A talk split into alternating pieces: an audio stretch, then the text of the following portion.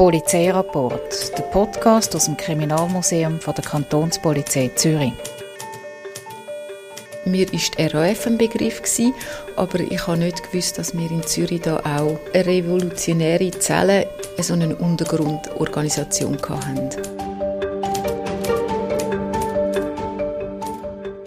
Mein Name ist Sonja Matzinger. Ich bin seit 21 Jahren bei der Kantonspolizei Zürich und arbeite momentan auf der Instruktionsabteilung. Sonja Matzinger blättert zurück ins Jahr 1970. Zwei Jahre nach der 68er Unruhe, die auch Zürich aufgerüttelt haben. Ich bin Rebecca Haveli.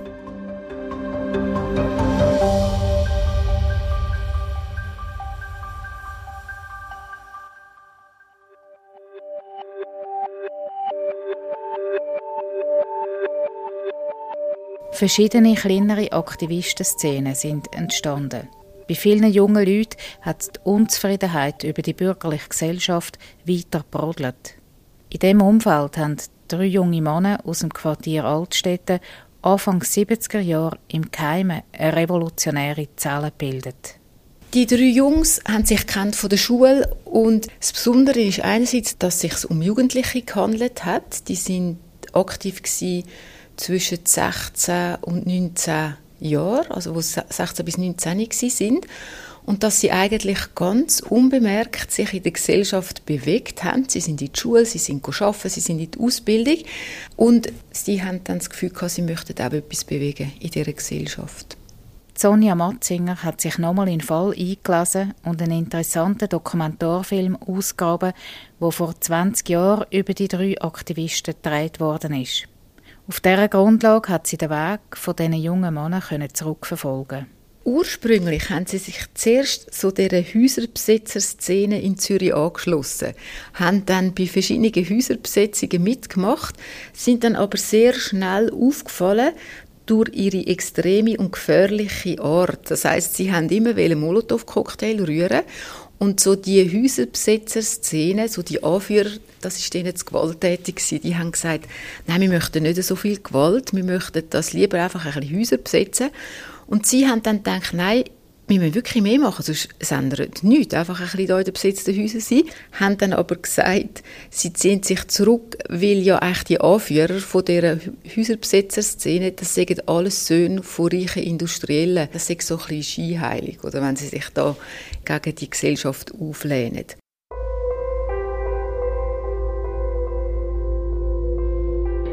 Die drei Jugendlichen haben sich mehr und mehr radikalisiert und sie haben angefangen, internationale Kontakte zu knüpfen. Und dann haben sie angefangen, in Zeughäuser einbrechen und haben Waffen gestohlen, sie haben Munition gestohlen und sind dann so an die Brigade Rosse gelangt, an die RAF gelangt und an die spanische Widerstandsbewegung, um denen die Waffen oder die Munition zu verkaufen. Die Aktivisten haben sorgfältig und gründlich geplant und die Ausbeute von ihren Einbrüchen war gross. Sie haben Armeesturmgewehr, Pistolen, Munition, Handgranaten und kiloweise Sprengstoff gestohlen und gehortet. Diebeszüge sind immer so abgelaufen, wie an einem Abend in Zürich-Hönk. Sie sind mit zwei Velo mit einem Töffli sind in Hönkenberg geradelt. Dort hat es ein Munitionsdepot gehabt und dann sind sie über das Dach in das Munitionsdepot eingestiegen, haben dann dort Waffen und Munition in den Rucksack gepackt, in den Säck gepackt, sind wieder mit dem Velo und mit dem Töffli davon, haben dann unterwegs das Diebesgut sozusagen im Wald versteckt. Sie haben ein Versteck gemacht im Wald, sind heim ins Bett und am nächsten Tag aufgestanden und wieder in die Schule, als wäre nichts gewesen. Es hat dann immer wieder Einbrüche gegeben und vor allem sind sie immer bekannter geworden, so in den Terroristenkreisen. Und es ist dann so gewesen, dass der RAF auf sie zugekommen ist. Das heißt, sie haben eine Verbindungsfrau geschickt, wo dann vermittelt hat zwischen ihnen und der RAF. Und so sind dann die Waffenlieferungen an der RAF zustande gekommen. Die Aktionen der drei Jugendlichen sind vermeintlich unbemerkt geblieben. Jedenfalls sind sie selber lange Zeit davon ausgegangen. Wir kommen gerade noch darauf zurück. Im Alltag haben sie so da, wie wenn nichts wäre. Darum hat der Tagesanzeiger später mal über sie geschrieben. Sie haben ein Doppelleben geführt. Und der NZZ hat berichtet, Mehr oder weniger regelmäßig traf man sich in einem Kellerraum und begeisterte sich an revolutionären Ideen und Taten. Die drei hat aber mehr verbunden als nur die politischen Ansichten und die revolutionären Ziele.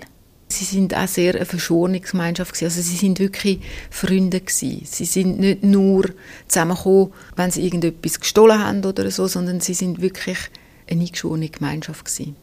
Das Aufrüsten ist in den 70er Jahren über einen Zeitraum von etwa fünf Jahren weitergegangen. Die jungen Leute sind immer mutiger geworden und haben auch zu brutaleren Mitteln gegriffen. Nachdem dass sie Waffen verkauft haben, haben sie gedacht, wir könnten ja auch mal noch einen Bombenanschlag machen im italienischen Konsulat. Das haben sie dann aber am Morgen um drei gemacht und zwar haben sie nicht wollen, dass Leute umkommen, dass Leute zu Schaden kommen und darum eine Zeit ausgewählt, wo sicher niemand mehr in dem Konsulat war und wo auch rundum nicht viel Personenbewegung war. Sie haben so wie mit einem Knall auf die politische Situation, die dem Land geherrscht hat, aufmerksam machen.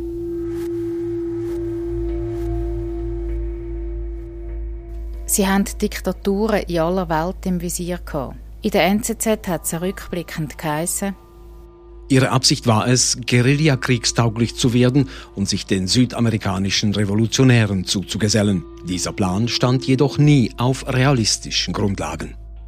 Ein weiterer Sprengstoffanschlag haben sie aufs spanische Konsulat verübt. Das Echo war aber nicht so groß wie sie gehofft haben und darum haben sie einen neuen Plan ausgeheckt. Und zwar hätten sie gerne den spanischen Attaché entführen und mindestens einen Monat gefangen behalten.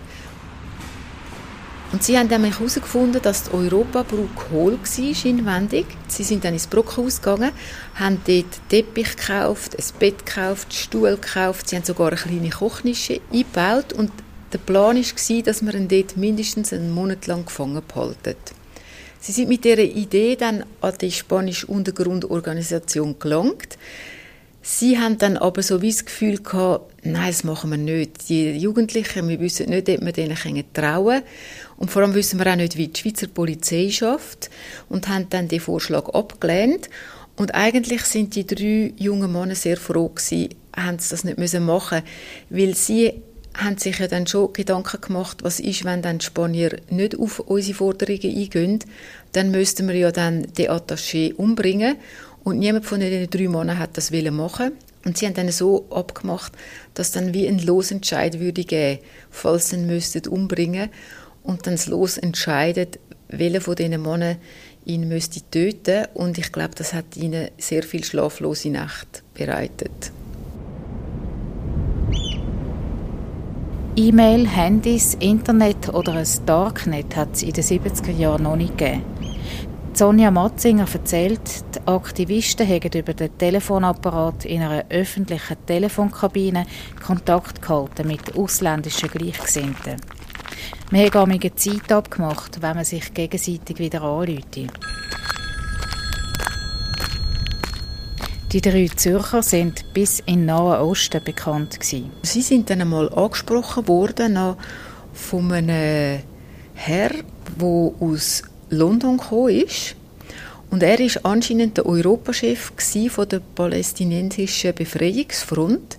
Und er hätte gern Dienst von diesen Jugendlichen in Anspruch genommen.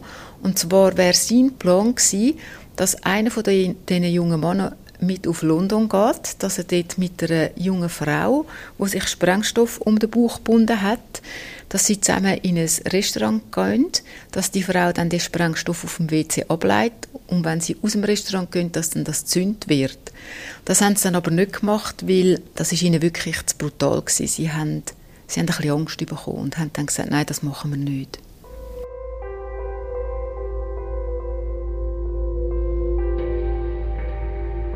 1975 hatten die drei Männer einen grossen geplant.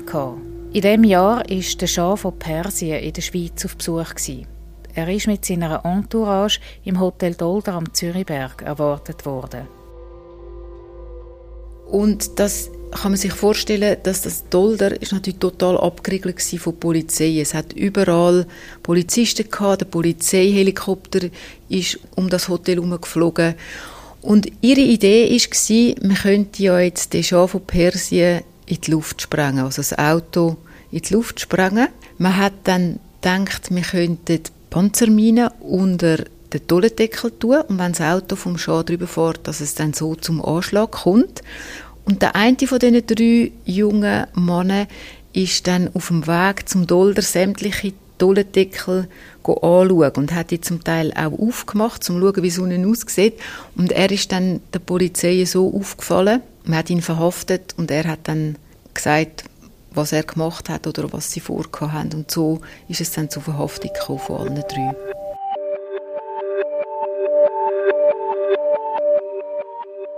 Die Organisation und ihre Aktivitäten sind aufgeflogen.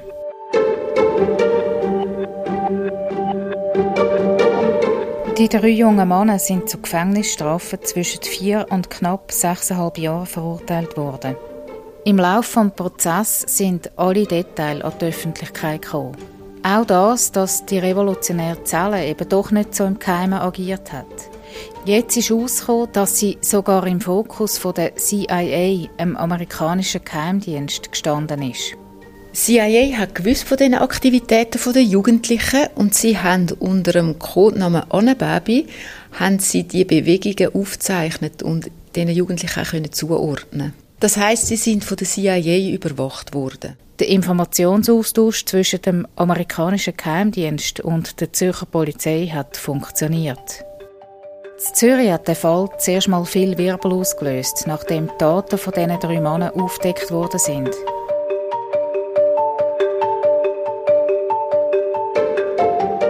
Sonja Matzinger sagt, der Fall hat aber auch langfristig Folgen gehabt.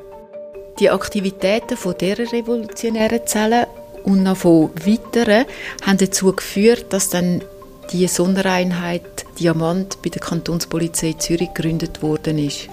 Die Gruppe von Polizeigrenadieren gibt es bei der Kantonspolizei Zürich heute noch. Sie sind für besonders anspruchsvolle Interventionen und Einsätze verantwortlich.